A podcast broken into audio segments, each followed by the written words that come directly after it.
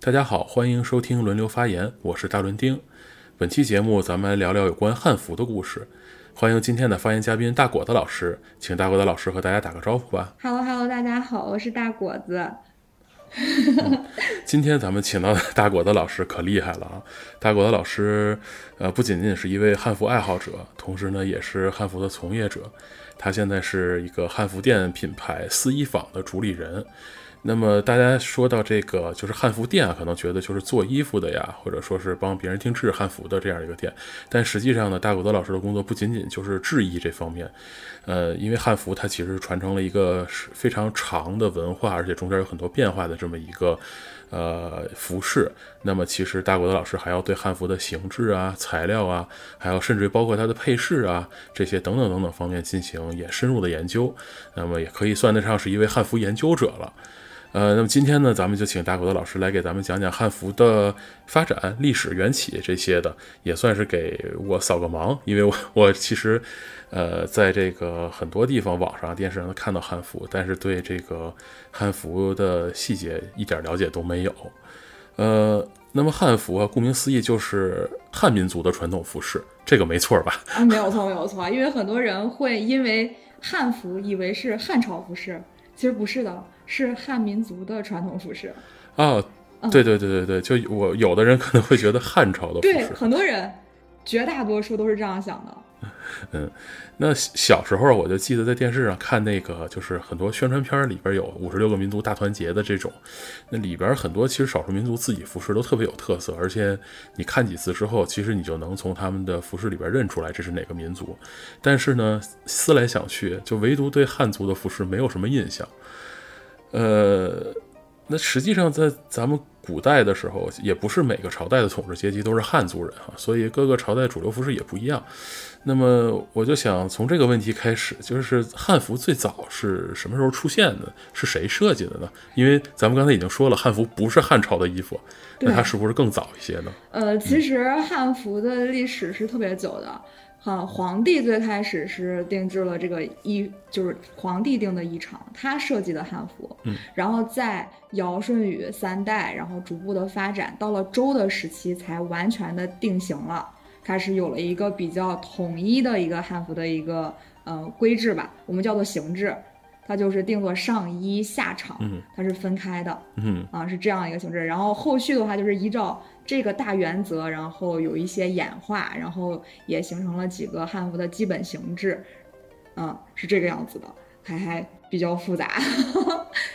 嗯。嗯，您您刚才说这个皇帝就是就是炎炎帝炎帝皇帝那对个皇帝对吧？就是炎黄这个皇帝，炎黄的对 皇帝啊，他的这个上衣下场是那个场是衣裳的裳那个字，对，是那个个啊古字，代念场，对，嗯，也也就是说咱们汉服最早被设计出来的时候，它是分体的，对，它是方便，一个是方便，就是我们之前最开始的时候不是石器时代吗？嗯，那个时候其实人已经在去探索纺织技术了，但是那个时候技术不是特别的先进，所以他们能做的布料的这个大小有限，才会有这种上衣下长分开。嗯嗯嗯嗯，然后后面随着我们就是这些就是制造工艺，它逐步的去完善了以后，它能做出更大的布料了，然后呃才会有这个更大的衣服、更大的袖子，嗯，然后它同时也是就是你更富有的一个展示， 它是一个财力的展现。啊，对，就是我我理解就是古代的时候，就是最早的时候，因为那布织不了那么大，所以才把衣服对做成分身儿的。 对对对、啊对，那这么想的话，古代的就是最早最早汉服也不是那种大宽袖儿，然后也不是那不种大是的的，下它摆是窄袖，就是一旦就是朝代比较就是动荡的时候，你就会发现所有的人的形制、衣服就会变得比较贴身儿，嗯，就更方便。啊，没钱买布了。 是。啊，那那那大国老师，你能不能给大家稍微描述一下，或者后期我们可以把图放在 show notes 里，就是最早最早的汉服可考的，其实大概是什么样子的呢？呃，我们看到的图片最早的其实是一张周代的一个服饰的图片，它是一个呃米黄色的上衣加上一个裙一个呃我们叫下长的一个这个裙裙子在下面，嗯中间用一个腰带。做装饰，把中间那个接缝挡住。那个腰带是一个刀斧形的一个结构，就挡在你的腿前。啊，是这样是是这样子一个形制衣服。然后后面呢，随着这个变化，到了周代以后就就定型了，就是上衣是一个右衽的一个交领的一个上衣，嗯，裙子的话就是我们叫做下长，嗯下长的话在腰部有一个大带，然后做一个呃包裹着你的你的你的腰身，嗯，啊，就是这样的一个结构。嗯，然后嗯，它随着我们的整个演化，到了汉代的时候，我们就会讲究让上衣和下长一一对应，所以就把衣服缝在了一起，这个就变成了深衣制。嗯就是从衣长上衣下长演化到了深衣制，就是上衣跟下下面的衣服连在一起了，啊，然后它深衣制的话，它还分三种结构，一种叫做曲裾，就是我们看到那个在腰上绕了两圈儿，然后还有一种叫直裾，直裾就是它没有绕，它直接直裁下来了，还有一种是那种就是深衣，深衣的话，它也有一个讲究，就是上面的衣服是分了四片布缝在一起的，就是从袖子到衣身儿，因为衣服所有的汉服是有中缝的嘛，嗯，然后左右衣襟是各面各为一幅，然后在在那边袖子带一幅，这是上面是四片，然后下面的裙子呢是由十二片布合在一起，上面的四片代表了一年四季，下面的十二片代表了一年十二个月，然后用这样的一个形式来对应一年，啊，它它有这个这个这个理这个逻辑在里面，嗯，然后再到后面。我们这制造技术力不是越来越强了吗？然后大家哎比较嫌麻烦，就不想把这个上衣跟下长再裁开了，然后就直接通裁了，那就变成了就是袍服制嗯啊、袍服制就是它上衣跟下长这连在一起了，到下面了啊、然后那男生是这个样子穿的，女生肯定有自己的一个形制嘛，它叫做襦裙制，就是襦就是上衣，短小的上衣，裙就是下下长，嗯女生叫下长，它叫襦裙制。所以我们汉服就是所有的有这四个基本型，一个叫是衣长制，一个叫深衣制，一个嗯叫袍服制，一个叫做襦裙制。这是四个形制是组成了所有的历代汉服的基本型，都是在这里面是做一些变化的。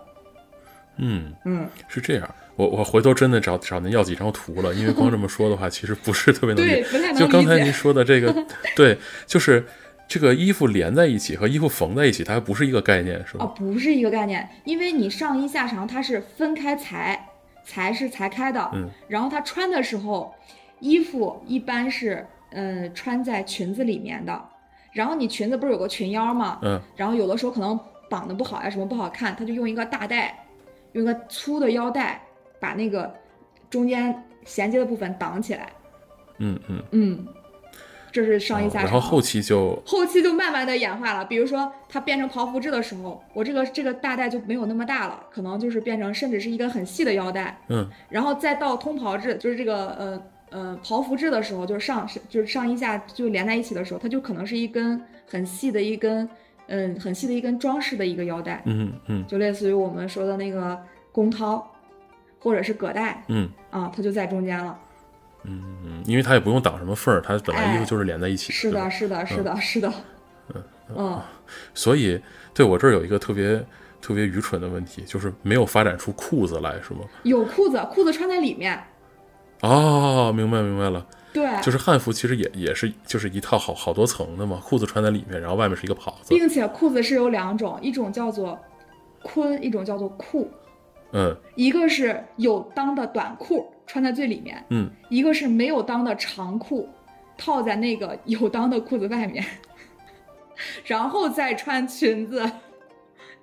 哦，明白了。其是实汉服就也是就是一层一层要又，它实际上穿起来是有好好多件儿的嗯，对，里里外外得三套吧。啊。嗯那您现在就是。比如说，我看您的那个微博上有好多，就是有人穿汉服拍照啊，或者说给他们设计的话，那这些衣服也也都是里三层外三层全套的吗？还是说只是把外面那一层给做出来了？嗯，如果我们要把这个呃衣服做的比较复原，就是贴近出土文物或者是贴近一些陶俑，就会一层一层的穿，因为要显示出衣服的那种堆叠的那种质感嗯嗯啊、尤其是汉代的衣服，像直裾袍啊什么的，都会有这样的结构，为了凸显它，就会一层一层的叠在一起。嗯如果说比如说我们仅仅只是为了拍一个好看的衣服，那我们可能就会穿的是单层的。嗯嗯，就是只有外面的样子，里面其实哎看不到就无所谓了。是的，是的，是的。啊，呃，那汉服从那么早的时间经历过来，其实像您刚才说的，就是它这个形制形制固定，其实离现在也已经很远了，嗯，就后面就没有再发展出什么新的形式来了。呃基本上是围绕着这四个基本型，然后有一些多少的变化，但是它其实还是有很多不同的。因为汉服的话，它光领子的型、领型就分很多，嗯，比如说交领、对领，然后立领，然然后斜襟，嗯，对襟，嗯嗯然后袖子的袖型，然后有的是直袖，有的是垂弧袖，有的是喇叭袖，还不是是是那个呃琵琶袖，然后还有的是整个就是各种袖型，嗯但是但是大差不差，啊，但是它它所有的身形是几乎就是这些，嗯嗯，明白，就是组成方式固定了，然后对就是一些这个细节的修呃不同修饰，可以对认为是装饰嘛。对对对，是的，是的，那那形制虽然没变，但是像您刚才说了，就是一开始因为就是生产力的问题，造不出那么大的布，然后他就做小衣服，然后小的袍子，然后连起来这种。那它实际上它材料方面是不是也有这方，就是这类似的发展？你早期的时候可能材料没有那么精细，然后慢慢到发展到后面之后，它就开始有各种比较复杂或者说比较贵的、比较比较华丽的材料出现。嗯，中国其实大家比较熟知的这些呃面料吧，主要是以棉麻丝为主，嗯棉的话就是棉花嘛，嗯然后麻的话是一种我们种植的一种草，嗯然后它它经过就是就揉制以后，它会能能织成麻麻布，然后丝的话就是养的蚕，蚕结了茧以后抽丝，嗯然后用那个丝再去织织成的布，嗯，然后这是这是三种，就是我们可能比较常见、比较熟知的这个材质。然后根据制造的方法不同，它又分为绫罗绸缎，嗯嗯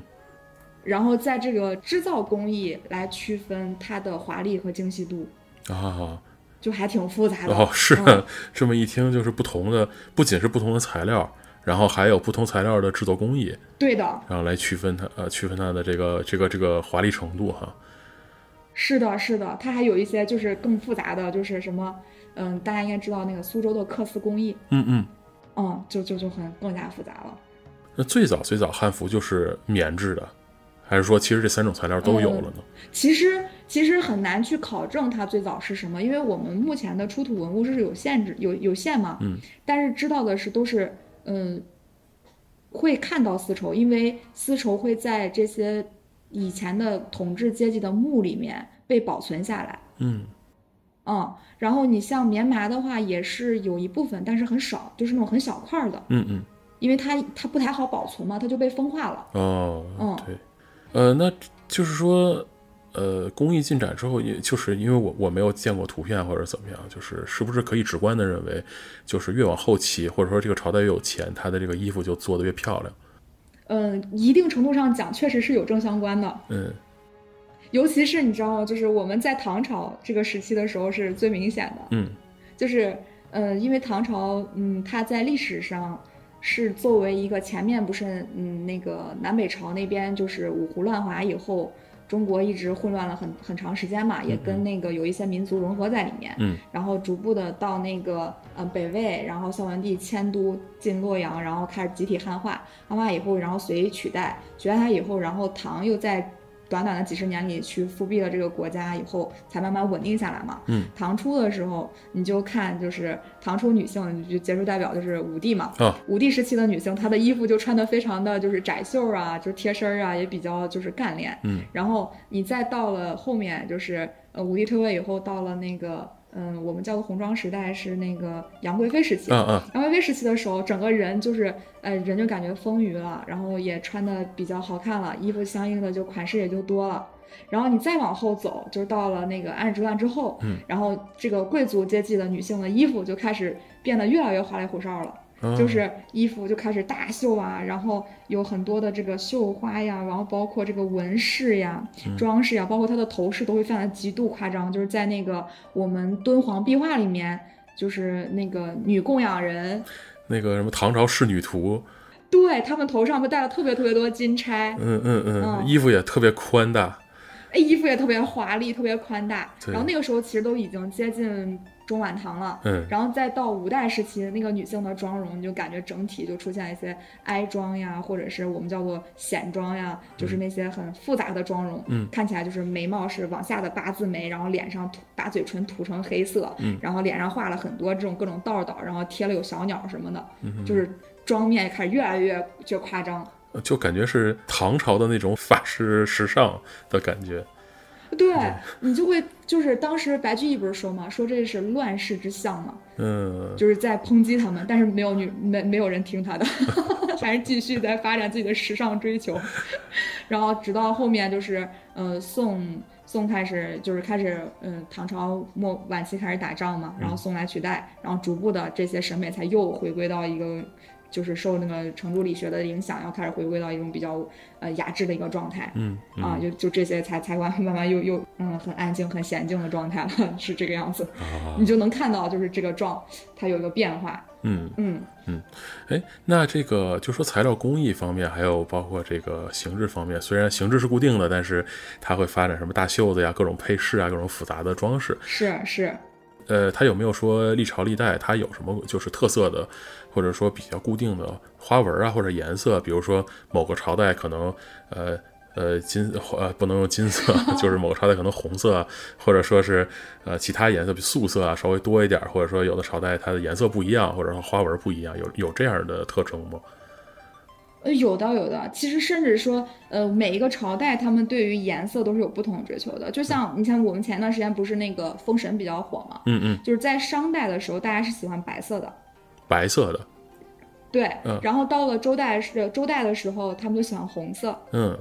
红色代表火嘛。哦然后，然后到了汉代的时候，汉代觉着我们推翻了这个周朝，那我就是属他们是属呃汉代呃那个周朝是属火的，那我们就要属水克制他们。然后那水呢就是黑色，所以汉代就是喜欢黑色， 哦，它是会有这样的演化，黑色的汉服，很有趣。嗯对，黑色就是汉代的正统的汉服都是正常的礼礼服都是以黑色为尊，啊，它会每个时代是不一样的。嗯对嗯，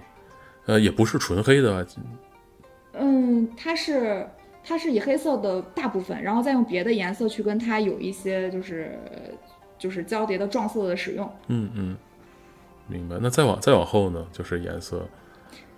再往后的话，你像那个唐的话，可能就是黄色系盘的比较多嘛，皇帝穿黄色都很多。嗯嗯然后后面就是到后面就是大家都可能黄色就固定下来，皇帝就是穿黄色。嗯啊、但是他们，嗯、在这个汉服，其实它在每一个不同的场合穿着是不同的。比如说，它这个最重要的一个大型的祭祀，它就要穿最正规的礼服，叫做冕服。嗯，冕服从周代定型了以后，所有的朝代都是一模一样的。哦，然后就是上玄下熏，它刚开始是上玄下黄，因为是天地玄黄嘛，嗯天是黑色的，嗯嗯所以是上衣是黑色的，地是黄色的土嘛，代表黄色，所以是黄色。嗯但是它因为是有一个五行变化，就是五行就是青赤黄白黑这五行是代表正色，是用在上衣上的。嗯，他们觉得下长要用间色，间色就是这五个颜色互相叠加，就是混出来的颜色。嗯那他就把下长换成了一个红色和黄色混合在一起的那种像橙色一样的红，嗯就是接就是橙色接近红色的橙。嗯嗯嗯，然后他说这个叫熏色，嗯所以就改成了上旋下熏，然后中间带着一个腰带，大腰大带，嗯，那大概是什么颜色的？大带的话它是它是混合的一个编织起来的一个 一个织物，哦，五五彩斑斓的黑是 吗？呃，五彩就是五个颜色编在一起，哦，明白就五个明白。正色的带子编在一起，然后挂在腰间，然后臂膝上面，臂膝上面是另外的图案，然后它在身上有叫做我们叫做呃，它有十二种花纹在身上。嗯，哎，那就是说皇帝祭祀的时候是穿着一个上身黑、下身橙红色的，啊呃，是熏色，呃不是红呃，色。就是橙橙橙红色嘛，就是他说的偏红的橙色熏色，对然后中间一个五彩就是五色的带，五彩斑斓的带子，对，然后再有一个碧玺穿在 前面，我这么看还是很时尚， 是的，对是就的，是这个颜色非常好看。非常好看。这皇帝感觉皇帝穿的就是全国最靓的仔，就是这样子。对对对，而且是每一年的重大节庆，他都要穿这身衣服参与。然后他穿的这个是冕服嘛，然后大臣对应的也要穿最高规格的礼服跟他搭配。嗯，那那大臣的衣服是什么样的呢？也是有固定颜色的吗？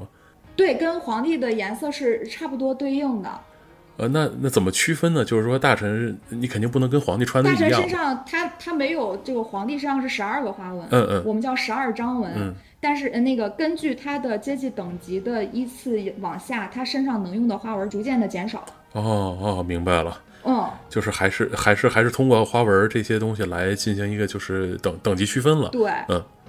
是的。然后他的这个呃，他的地这个关节越低，它对应的他的这个身上的颜色也会变，因嗯为因为关节高的话，就是用的是一般是红色，嗯还有紫色，然后它关节低的话变成青色和绿色。哦，就看着不是那么艳，不是那么对对对就是对那么对，好看的颜色。嗯，逐渐就会变了。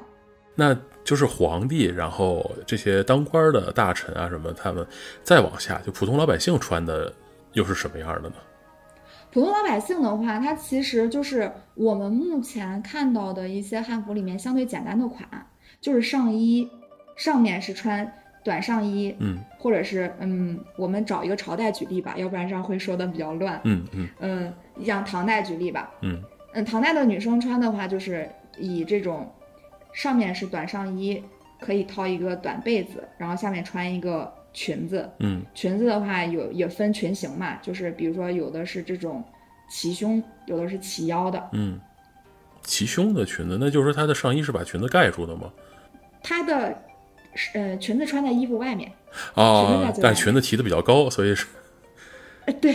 明明白了，明白了，明白了。那颜色方面也也不是那么华丽，都是比如说黑白、素色什么这种的，还是说不是的，它也是有一些就是。也是会有各种颜色的，但是没有像我们就是统治阶级的人的衣服那么绚丽。嗯花纹什么的也没有，就是也没有那么多。嗯，他们会用普通的一些像我们知道的一些，嗯，简单一点的宝相花纹呀，或者是通草纹呀、嗯花草，嗯，不是不是跟不是十二章纹，十二章纹是固定的，十二章纹就是只有统统治阶级和那些大臣啊、皇帝什么穿。哎，是因为它是日月，它是日月星辰呀、山龙、华虫嗯这些，嗯嗯，它是固定的这些这这些纹。穿了就犯制度了。啊对，是的，会被杀头的，哦，果然衣服不能乱穿啊。是的，是的，啊，哎，那就是说汉服，因为咱们就说呃从从比较比较早的朝代开始，其实还没有分得那么清楚，或者说咱们这个呃中原中原统一之后，嗯，它这个其实是有一些少数民族政权在中国的土地上呃就是存续了那么一段时间嘛。是呃，比如说元朝，元朝是是蒙古人，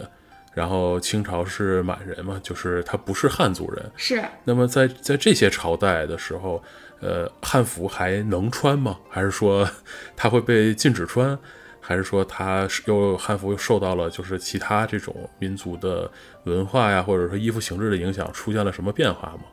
呃，其实分三个阶段嘛，嗯呃最开始的话就五胡乱华是那个晋朝之后嘛，嗯嗯魏晋魏晋时期有个五胡乱华，然后那个时间其实也出现了一段时间，就是我们的汉族衣服和少数民族衣服有第一次的融合。嗯第一次融合的话，就是我们看到了少数民族穿衣服就是袍服制，嗯就是出现也是因为这个，就是我们看到少数民族在马上穿着他们的衣服就很方便嘛，嗯嗯我们的衣服才有了第一次改变，就是我们看到唐朝的时候出现了圆领袍，嗯嗯圆领袍其实就是受他们的一个影响。嗯整体会这个衣袖比较窄，然后呃呃穿在身上就衣服相对比较短，然后里面有裤子嘛，嗯嗯它会方便行动，嗯这是第一次的一个变化。然后到第二次的话，就是您说的那个元朝，啊元朝时期的话就很明显，就是我们到明朝初期的时候，我们有这个有一个就是之前我们跟韩国不是有一个有一次在网上吵得特别厉害，就是那个大檐帽嘛，嗯嗯嗯嗯那个大檐帽，对，最开始确实是蒙古的帽子，嗯然后它在明的初期是是还是使用了一段时间的，嗯后面就是明我们的这个朱元璋嗯老先生，他觉得这个东西实在是太不符合中国人了，嗯就把它给 确废止实了，确实很奇 然后怪，他就。对，就把它废置了，就是后面就没有再出现这个这个这个东西了，嗯就是没有再出现这个帽子了，嗯嗯就是带着我们自己的，比如说我们的飘飘巾啊，嗯，比如说别的那些帽子，就是我们中中式的那些嗯汉族的帽子。嗯然后你说第三次的融合，其实就是到了这个清清朝的时期。清朝时期，我们在呃汉服的整个研究上，目前学术上是说中中国的汉服是到这个时间就是已经截止了，因为到。呃，因为清朝初期的时候，它是要剃发易服的，呃，对，呃，就对是所有的对，人，对剃发易服，就是为了，呃，就是怎么说呢，挫败这个汉族人民的这个民族精神，嗯让他们不要再反抗了，这是统治的一种手段。他这个剃发易服，所谓易服就是汉服不许穿了，是吧？对，要他穿旗服，就是让他嗯穿这个满族的衣满服。族的衣服，嗯对对对对对，所以说他那段时期是已经几乎我们的汉服就断代了哦，啊、哎，那这个缎带在以前从来没有出现过这样的这样的缎带，就只有到了清朝开始才这样的。呃，清朝这次是比较严重，哦哦哦，明白明白，对，之前他们少数民族就是中国，不是你也知道，中国是一个以和为贵的民族，天天就把别人给同化了，嗯、啊，对对，这个国家就没了。嗯然后他们他们当时可能也是考虑到不希望自己被被被同化掉，但但是他们也没有逃脱这个命运。嗯嗯，确实， 对，所以说是用用了这种方式就比较极端。嗯，因为当时的汉人确实反抗，就是在明末的时候反抗也是比较比较激激烈的，嗯就查历史是能看到。嗯嗯。包括我们是看《鹿鼎记》，不是一直还有反清复明吗？啊，对对对对，天地会，嗯对对，呃对，天地会，包括到后面了，就是那个，呃，那个叫什么？太平天国的时候不也是要复明吗？啊就是已经到那个时候了，还要还要复复明，明，对，大明都亡了好几百年对了，对对对对对，中国人是一直很坚韧的这种民族， 就就是就是一直在在战斗。然后，但是但是到了清，其实汉服也没有完全退出，就是它是在讲，就是女生可以不剃头的，就是女生还可以保留穿这个。就是清汉，就是要不然怎么现在有一个女，就是有一个形式叫做清汉女，嗯就是清汉女装，嗯就嗯是女性的服饰可以保留汉族的元素，嗯啊，就是只有只有只有就是清朝这个时间，就是女性的服饰里会保存一部分汉族服饰的这个元素，嗯一直传下来了、嗯嗯，啊。对，呃啊，但是说汉服的发展到这儿就结束了，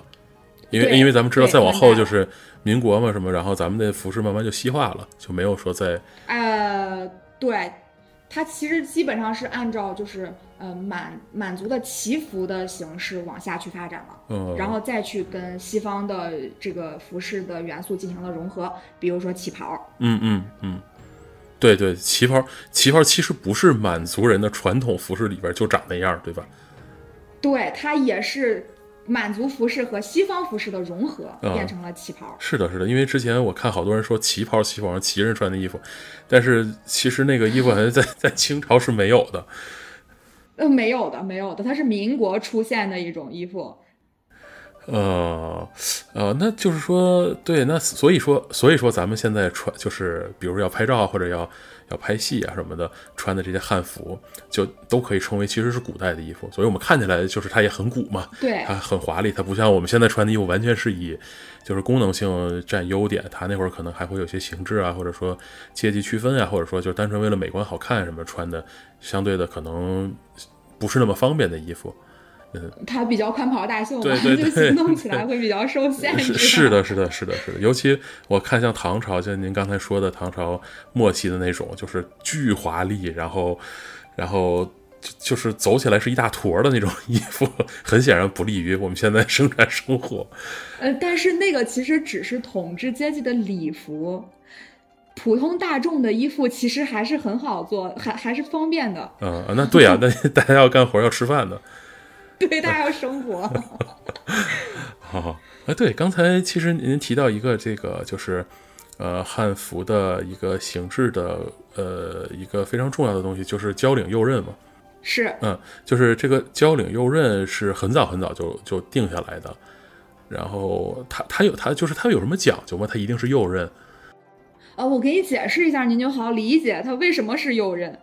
生存下来的人类主要都是呃右撇子，就惯用右手。右利手，嗯，对，这个这个咱们咱们都能有这个认知嘛，嗯因为左手的人他他不太好保护心脏，就被杀掉了，所以最后最后这个生物选择留下来都是惯用右手。嗯然后，嗯、我们作为中原人，我们是一个农耕民族的文化，咱农耕文化的民族，对嗯吧？嗯，对对对，然后咱们是不是正常出行是靠走路的？嗯，那肯定啊，对，咱方便走路。然后，呃，那那达官贵人坐车那是另算，他们也比较少。啊对，然后那个我们惯用右手的话，你是不是用右手？你右刃的话，你好插兜里拿东西。嗯，对，它的兜儿是在衣服里边儿的，对吧？对，当时是放在怀里的。啊，对对对对对对，那是右刃的话，开口朝右嘛，对，开口朝右，它好放，好放东西，它方便用手。嗯但是游牧民族他出门地儿太大了，也走不太现在实，骑马骑马，嗯，他右手得拉缰绳。哦，所以他们才他拿左左刃手掏东西，所以他是左刃，对是这样来的对对啊。那这个就是交领，交领是说的，就是这个领子是就是两片儿嘛，然后围起来，它就成了一个对，领他子。左，右交叠。我跟你讲，为什么左右交叠啊？嗯咱们平常这样走，嗯是不是前面冲前面冲锋嘛？嗯它两层是不是保暖？嗯啊啊，明白了。所以就是就可以理解，就跟那个你看，就是所有国家军装，就是别的别的军种可能都是一排扣，然后这个中间对中间系起来，然后海军就一定是那种两排扣，然后两边叠起来是再系上啊，是是是因是这个因为原因它保保暖，对它保暖，它是功能决定的，它最后是这个形制。明白了，对，所以其实可能可能有有的听众不太不太明白，就是什么，就是说你衣服是两片儿的，然后右边那一片儿压在下面，左边那一片儿围过来，然后从正面看的话，你那领子是一个就是英文字母小写 y 的那个样子，啊，对他们会这样解释，对，这叫交但领是右你刃会，听起来很很很奇怪难理解。啊，明白明白。现在你说的对对对，就是我右手掏兜能能掏进去，不用反手掏，所以就是右刃，是，对，是嗯是，而且有一段时期确实是左右刃都是同时存在的，汉人也会穿左刃，哎，那这是就这个就是五五胡乱华时代，啊， 就是穿乱了，哎对穿乱了，嗯而且就是方便大家也是根据自己怎么方便怎么来了，嗯，嗯，那就是说，对，因为因为历史上经常会听到说这个，就是说左任的都是蛮族嘛， 就对，就是你想游牧民族嘛，在当时大家肯定觉得那都是蛮子，然后说他们穿的左任的衣服，是啊所以所以大多数情况下，其实就是不会有人去，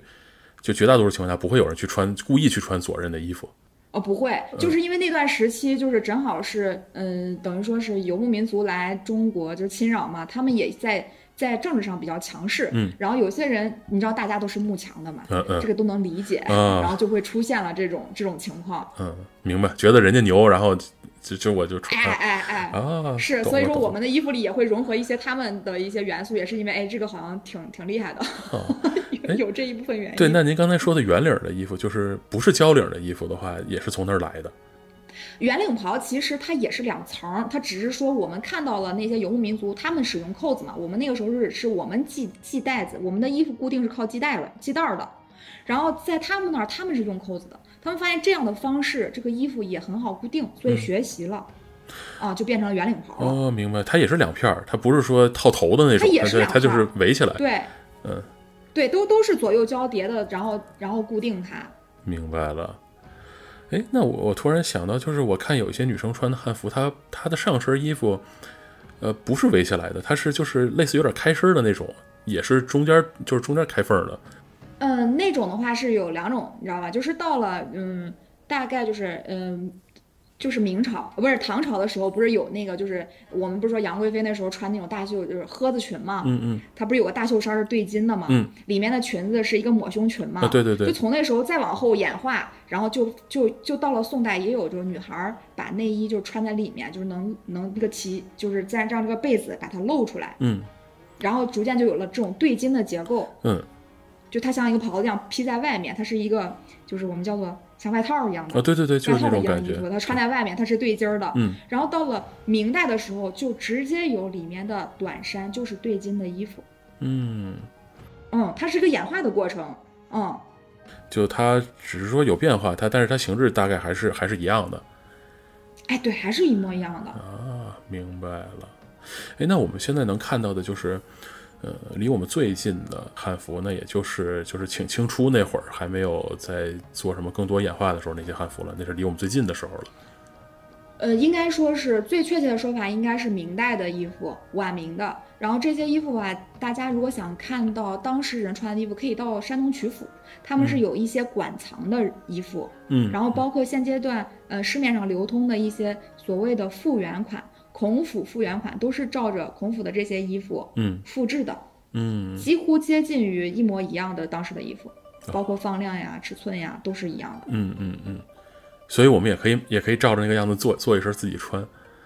哎，是的，可以自己穿的。嗯，对， 但是总感觉穿个嗯，就平时不是没有什么活动啊或者什么的，就直接穿个汉服出门还是挺奇怪的，因为对吧？ 毕竟是古代的衣服，而且大家都已经不那么穿了。呃，其实现在很多很多人会穿汉服，就是当常服来穿，就是我们叫做呃常服汉服化，就是我们把汉现在的衣服嗯做成，就是把汉服这个衣服的形式当做常服来穿。嗯它它有几个好处啊，嗯，像像我的话，夏天几乎都是穿汉服的，因为第一，它的衣服很宽大通风；嗯嗯第二，它很长袖，它遮阳，嗯然后它它其实没有大家想象中那么不轻便，尤其像那个宋代的衣服，其实非常接近咱们现在的衣服，嗯等于说是吊带儿裙、吊带儿加上一个短裙，嗯然后外披一件儿防晒衣，就是这样的结果。啊，确 实这样的话，听听着这么这么穿的话，确实也没有那么那么费劲，就是对不太很影响费生劲活。嗯是的，是的。还有的话就是，呃，尤其是今年特别明显，像女装里面就有很多是唐被子的这个形式出现的。比如说我穿一个呃长袖的一个呃圆领的小上衣，然嗯后穿一个唐被子，再加上下面穿一个六破或者是十破的这个裙子，嗯然后就会显得特别的高挑，嗯然后也特别的时尚，嗯然后也很凉快。嗯， 啊，但是像就这种日常穿的衣服，其实材料方面什么的，就是还是现代化的材料，就跟咱们现在穿的衣服没有什么太大区别，还是说也也是仿古的。呃，其实我们很希望穿仿古的材料，嗯但是有一个问题，你像真丝什么的，它不太好打理。呃，对对是，它它主要的问题是它不好打理，但是真的穿上太舒服了。那古代人是怎么洗的好呀？凉因为快对你像真丝什么，你肯定不能扔洗衣机里嘛。然后呃，以前的人是手洗啊，啊，对啊，那那手洗它也不是很好打理。就你指的不好打理，就是说还得手洗。对呀、你像现在扔洗衣机就行了，而且那个真丝是不能用洗衣粉洗的，嗯嗯它要固定的这个洗洗洗涤剂，因为那个咱们现在的洗衣粉里面是可以溶那个蛋白的，嗯嗯，这个这个就哦化，对掉了，对对对对，它为了去污嘛，有那个蛋白酶 什衣服么就的。化掉了，对。啊，对，我就曾经洗坏过一条我的真丝裙子， 肉疼。咱们刚才说了这么些，就是汉服，其实我感觉咱们说的主要是女性的汉服，嗯，那男性的汉服长得也差不多，是吗？因为就是它没有，它不涉及到裤子裙子的区别嘛，你裤子穿在里面。那男性的汉服就是颜色上有区别，还是说它会更窄一些啊，或者说没有那么华丽呢？呃，男士的汉服其实种类也是很多的，因为对应的时期就会有对应他们的款式，甚至说我们男士的这些配饰和装饰也是更多的。就是我们如果是看这些一些考古节目的话，就会发现什么呃带钩呀、什么发带呀，然后发饰，啊尤其是帽子，特别特别多不同的样子。嗯，然后你像呃男生的话，就是他直居，为什么我说之前我不是提到了汉那个汉代的时候那个直居和曲居嘛？嗯嗯直居曲居其实不分男女。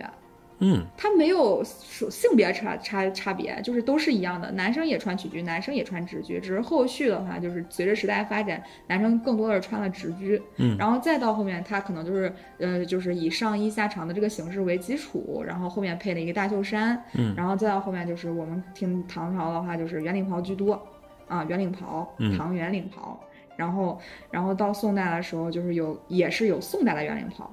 啊，然后明代的就是明制的圆领袍，然后直多呀、道袍呀，然后还有腋下呀，嗯然后还有贴里呀，这种很多很多的形制。然后包括我觉得男孩子最最最最棒的一点就是都可以穿甲胄，就男孩子穿甲胄特别的帅。啊嗯，它还有文武的区别，对，男生还可以选这些啊，我就特别喜欢，因为有也有女孩子穿甲胄嘛，嗯嗯嗯嗯，不不，甲胄也算是汉服的一部分吗？呃是的，就算它吧算配饰吗？还是说它就算衣服的一部分？嗯，它应该它是单独的一个门类，叫做甲胄，它是穿在这个衣服外面的。外面的，嗯，对，哦，原来是这样。我看不止不仅仅是只有这个布布做的衣服，还有外面这些什么。对啊哦，我我一直以为甲胄，对，就是日常穿的甲胄，可能是一种就是装饰。我我觉得那个时候人不会日常穿，因为甲胄非常重，嗯他们都是打仗的时候穿，或者说是有某种祭祀礼仪活动，就是它有仪仗甲嗯嗯嗯，明白明白。啊，为了显示王家威严的。就像咱们现在军队仪仗队然后穿的那个礼哦哎服，对巨华丽的那种。对，是，哎，是是是是是是嗯是，哦，原来是这样。哦、对，哎，那哇塞，这个汉服真的是内容好多呀。那那有一个问题，它形制就是它这些，比如说呃，就除了刚才那种比较简单的说，呃，皇帝大臣啊穿的花纹啊什么这些的，嗯，它是有固定的。然后老百姓穿的可能就是一些比较民间的花纹什么这些的，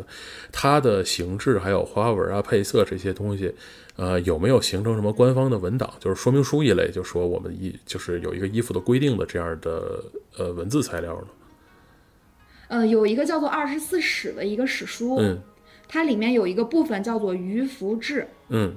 每一个朝代都会有对应的鱼服制，可以让大家去查。嗯它上面规定的非常清楚，你从呃坐车嗯穿衣，嗯，有什么规格，嗯你在什么等级是什么样子的，都是一一对应的。哦，那就是了。我我跟你讲啊，这个说到这儿，我就要跟你跟你 分享一下我的经历。我我我去查鱼服制的时候，我也非常震撼。我们光研究它的目录，嗯，都研究了半天才看懂那个目录怎么去查对应的文献，哦，然后对应的文献还全是文言文儿，嗯你还要逐字逐句的去翻译，你才能看懂。嗯嗯嗯，明白。嗯，嗯然后你还要对应的这个文字的文献翻译完了之后，你还要去找对应的就是花纹儿样式，嗯， 还要去再查，它都在分别不同的书里。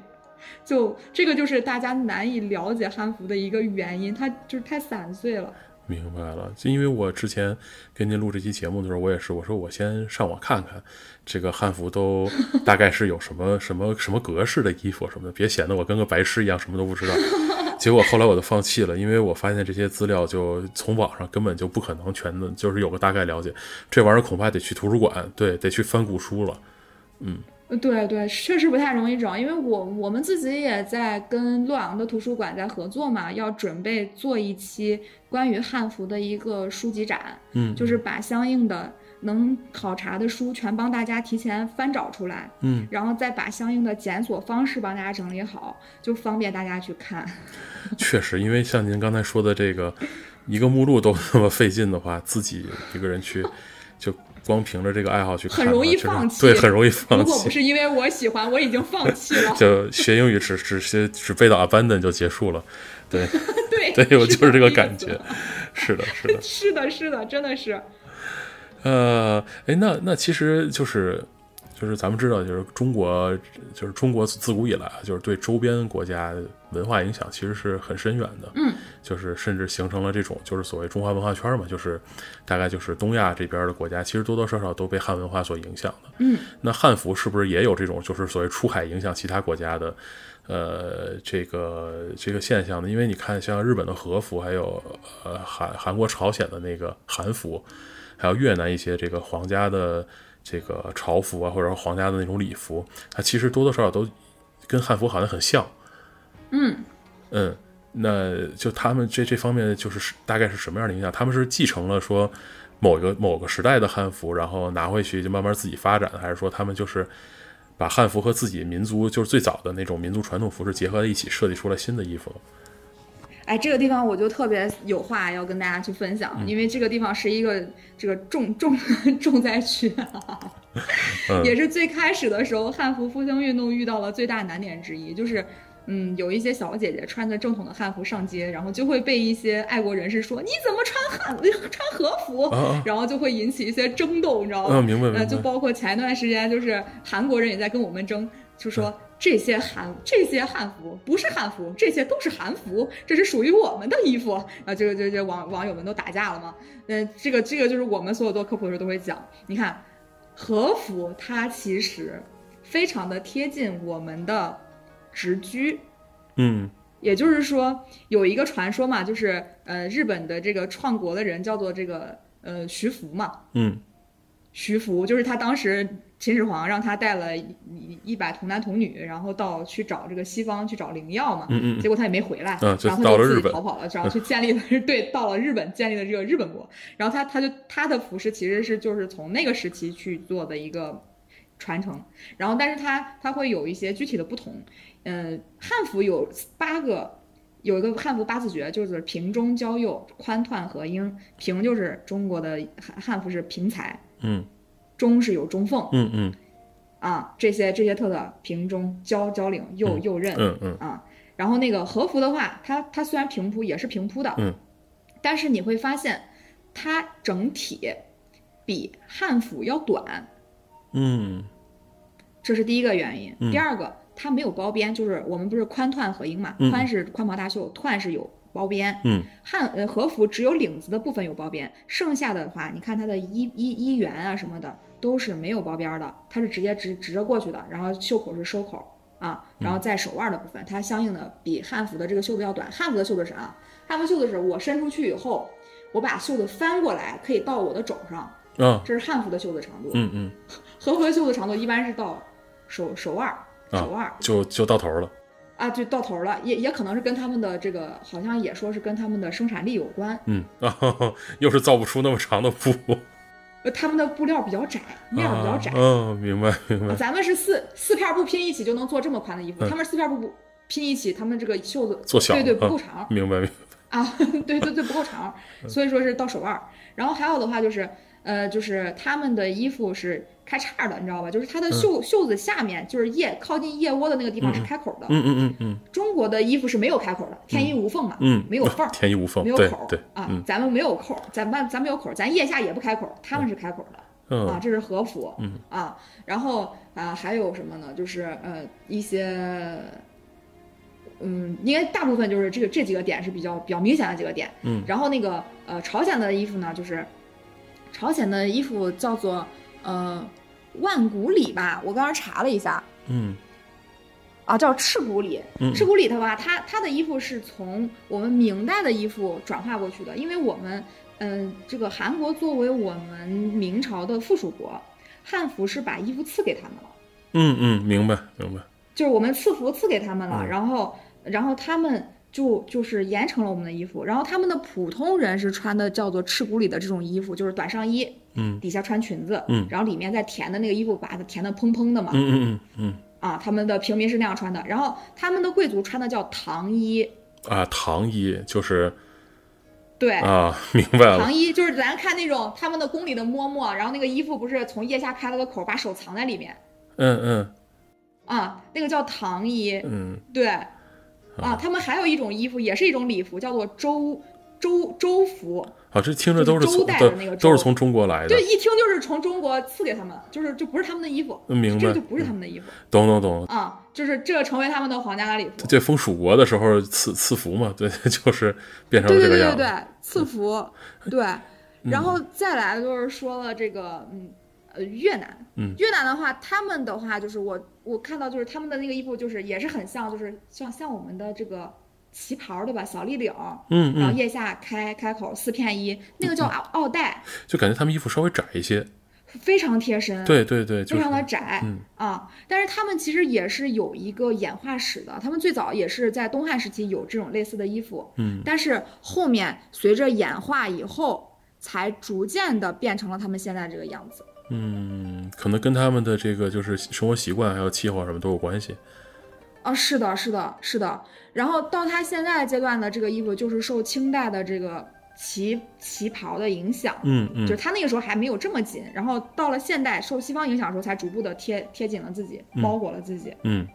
嗯，就是这个样子。它它就是有一这样的一个过程。其实你要是看的话，其实也有一个就是发展规律吧。嗯，就是你任何时期都是大家会向着这些比较强大的文化去靠拢的。啊，对啊对，明白。是的，啊，向向强大的这个这个文化去靠拢的。嗯但是你会发现，到了现在的时候，尤其是这两年吧，是不是所有的人都在都在被中国文化 输出？呃，中对国，文化开始又开始影响全球了。是的，是的，就在在这儿，我就想说，就是我在网上查资料的时候，看到一个词儿叫做“东服西渐”，对对对对，就是说，呃，咱先不说，就是现在啊，就是最近这些年，中国的这个服饰文化又逐渐的向外传播，然后去影响其他的服饰。是咱就说古代的时候，因为中国也不是一直都是一个说在东方孤立的大国嘛，它跟西方也是有交流的。是对对对。那么中国古代的，就是像传统的汉服啊这些的，对那会儿的，就是呃古代的西方、欧洲啊什么的，有没有什么影响呢？呃，最开始的其实最大影响就是大家知道这个通商嘛。嗯嗯。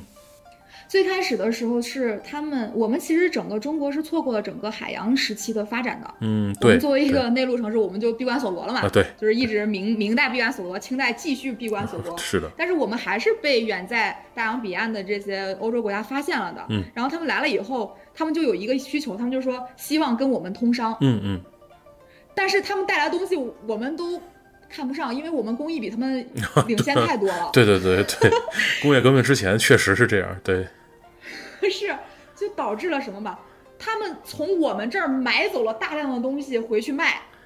啊尤其是以瓷器、丝绸和茶叶嗯嗯，这三样货物最明显。嗯，然后欧洲啊、西方啊就开始对，就觉得自己家里有一有一件东方的这个瓷器为荣嘛，嗯显得我们家非常的富有，嗯然后就显得我们特别的厉害，对吧？嗯然后他们的工艺也跟不上嘛，就甚至说就是有一度时间就是蚕蚕这个蚕种，嗯就我们就是小蚕蚕宝宝，嗯，是不允许被带出中国国境的，啊就是为了防止他们学习。明白明白。生生生物生物出口限生物出口限制，哎，对 对对对，只能买成品，不能买原原材料。啊嗯是，这原材料不是卖给你，嗯我们不卖，就谁也不给你。嗯直到后面有一个传教士偷偷把蚕种偷走了，嗯嗯啊，偷到了西方，他们才有了丝绸的工艺。但是，因为它的那个叶子啊，跟我们这儿的叶子不一样，就是蚕蚕的这个这个桑叶的品种不一样，他们养出来那个蚕宝宝吐出来的丝不好，啊所以他们的丝绸还是不行。啊，原来 这样子。哎那那但是他们也会仿，就是他们也会仿中国的衣服的这种模样去去对，他们会仿中国的衣服，然后就是去就是怎么说呢，就是模仿我们的工艺，但并未超过。 直到后续就是到了工业革命时期，然后他们由于这个生产力的这个大量提升，然后才超越了我们。嗯啊，这是到了那个时候了。啊，但是其实没有，嗯就是在在这个西方啊，就是说，即使是这个，呃，就是家族非常富有啊，家里摆着很多瓷器啊，或者什么以喝茶为荣啊，但是好像没有见到他们说穿一个比较类似汉服的衣服这种这种现象，好像也没有。嗯，好像是没有看到过。是自己做不出来，还是说咱们不卖给他也不好说，也也没准人家不买这边的衣服，不知道。嗯，对对，这个具体的就没有过具体太细致的研究，因为当时的话也也是有过，就是那个郑和下西洋嘛，嗯嗯嗯，去跟他们去做到交流，但是好像服装这个层面好像确实没有看到过，包嗯括西方画作也好像也没有出现过。是的，是的。呃，而且就感觉最近这些年，所谓中国服饰向向外就是也产生影响啊，或者说中国的服装影响了时尚界，它也是一种就是所谓我感觉就是一种仿古的那种感觉，就是哦古、不是古的风的衣服。嗯，是这样的，就是西方学习我们，它其实是学习的两个层面，一个是工艺，嗯就制造工艺，嗯另外一个是花纹，嗯嗯，他学的还是古代但那是套款式花他纹。们可能是贴合他们自己的，对，他们在学我们的哦花纹和制造工艺，但是用这些来做他们自己想要的衣服。明白了。嗯，就是感觉就是因为我看那些就是像他们服装展示嘛，就感觉那个衣服就是有中国元素，呃非常多，全是那些古画的元素。对对，对，但是说它并不是一件儿就是像汉服那传统汉服那种古代的那种宽帮大袖的衣服，它也是很就啊是不是剪裁的非常非常合身啊，然后裁的非常好看，就中真正中西结合了的是感觉。对他们都是贴身儿的，但是是他们的款式，并不是中式的，嗯完全不同。嗯嗯，嗯，呃，其实汉服除了衣服以外，还有好多其他的东西，就比如说配饰，对吧？就是，就哎呀，呃配饰什可么太多了，帽子，然后然后各种勾勾挂挂的东西，然后是呃，对，然后包括其实其实我是不是可以这么理解，就是咱们在古装片里看到的，就是皇帝上朝啊，什么穿那些就是皇帝的那个黄袍啊，然后那种就是像你看像明朝电视剧那种戴大耳朵的帽子，其实那个也是汉服的一种嘛。对，他、哦，他对啊，对那对个确对实是属于汉服的，对，它的配饰啊什么的，又有很多形制方面，就是有很多阶级方面的讲究啊，然后有很多嗯很森严的这种规定，对吧？然后不同的人，然后不同的场合，可能配饰什么的都不一样，包括配饰颜色、配饰呃模样都不一样。呃，这个其实是他他怎么去，我给我给你讲一下，特别特这个特别有意思。嗯，就是我们还是从皇帝来讲，嗯，皇帝他头上戴的这个帽子叫做冕冠，嗯嗯冕冠嗯，它也有各个部件儿，嗯它手上它那个叫做呃，它冠上面有个叫做横，嗯就是前面那个板儿，嗯嗯哦它是前低后高的，嗯它腰这个前低后高就是来说要告诫皇帝要谦卑。嗯它前面不是是垂着这个帘子吗？帘子对对对，它的帘子就是让它一定要端正端正，而且它它左右两边耳朵边儿还垂了有东西，那个是让它一定要叫做呃，一定要多听别人说啊，明白了。啊、而且它它前面那个珠子也是五色穿成的，嗯嗯嗯，对对对就是对，青赤红白黑，看这样电视的时穿候成是能看到的，对对，对对，是的嗯都是能看到的。就是它所有的每个部件的设计都是有有设计理念的，都是来去告诫皇帝一定要，你不能太固步自封，你不能太独断专横，嗯嗯一定。要要要去为了人民， 对对他进行了很多教育。明白了，哎，那像这种就是配饰的这种形制啊，就是所谓的规定，它在您刚才说到那个《渔夫志》里边，它也是也是写明的吗？全部都有，全部都有。哦关于他们的这种正式场合穿的衣服，嗯所有的规定都是有的。只是说，对于大家的日常着装，就是我们所谓的便服和常服是没有太多要求的都。明白了，就是实际上《渔夫志》还是一个就是怎么说呢，是一个礼仪性的一个穿衣对穿衣指南穿衣指礼仪性穿衣指南。对哎呦，那关于配饰啊，然后还有一些其他其他的这个汉服本体以外的零零散散的东西，其实内容特别特别多，可能还能再录好几期节目才能讲清楚。是非常是好的是的而且我我是没有 PPT 的话，就大家可能看起来就对会对对，听起来就懵是的，了是的。我觉得，我觉得今天录完节目之后，等我剪完了，我我回听的时候，我得把我那个脑子里脑补不出来的那些东西，找您要些图什么的放在 show notes，要不然这期节目没哦法我听这了。儿都有，对对对，这期节目没法对听对我得了。全部给你。对，我就我就我就我就咱们就就是跟咱们就跟听众说，您您看这个东西是一个什么什么，然后就 并没有图，所以得得放在 show 对 notes 里。对对对。他完全听天书了。嗯真的 是，真的是。那聊到这儿也也一个小时了呢。那我们今天啊反正就是非常粗略的聊了一下，让大家对汉服有了一个怎么说呢，一个一个皮毛皮毛这么一个层次的了解哈。然后有一些之前没听过的或者听了不明白的概念，其实也弄得稍微清楚了一点。比如说汉服它不是汉朝的衣服，是啊，然后对皇帝的那些就是就是咱们这个皇帝穿的那些上朝的呀，或者说祭祀那些礼服，其实它也是汉服的呃一个一个分类。然后汉服还有很多配饰，它这些东西还都是有规定的啊。那么如果要是大家对这些内容感兴趣的话呢，欢迎在评论区留言。然后呢，我们以后有机会有时间，还请大国的老师，我们再给大家讲一讲汉服深入的系统知识，包括它的配饰啊，它怎么穿呀、咱们今天其实没有讲到它是怎么真正穿起来的嘛，就是一层一层是什么结构。哎，是对对对，没有这其实给大家是讲对结构，这其实是对一个非常非常复杂的一个过程。我听大国的老师说，因为它层数我太觉得多了 录。视频才说 得清楚。对对对对对，那我们以后如果要有机会的话，我们再请大国的老师来给我们讲这些内容。好的，好的，如果您也是汉服的爱好者，或者说您有什么希望啊、听大国老师继续给您深入讲解的内容呢，请您在评论区留言啊、也欢迎各位朋友积极点赞、评论、转发本期节目。那么我们今天关于汉服的话题呢，就聊到这里。那么让我们和大家说拜拜。好的，拜拜。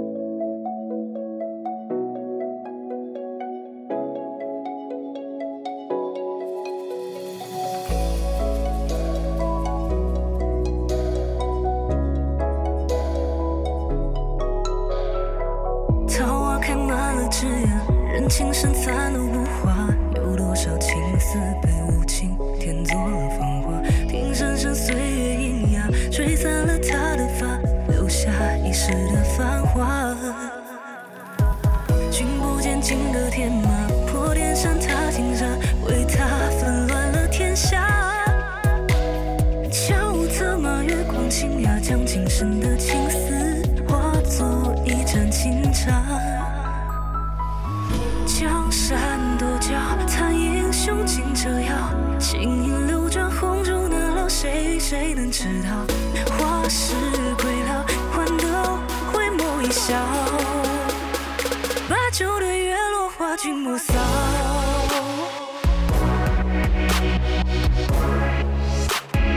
把酒对月落花君莫扫。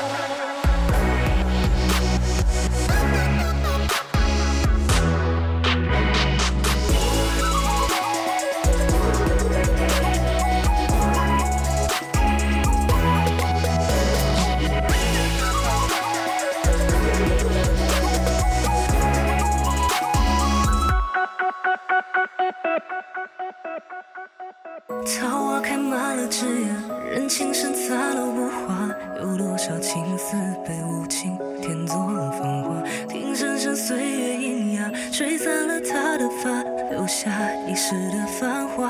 一世的繁华，君不见金戈铁马，破天山踏金沙，为他纷乱了天下。悄无策马，月光倾轧，将今生的情丝化作一盏清茶。江山多娇，残英雄尽折腰。情影流转，红烛难料，谁与谁能知道？花是归了，换得回眸一笑。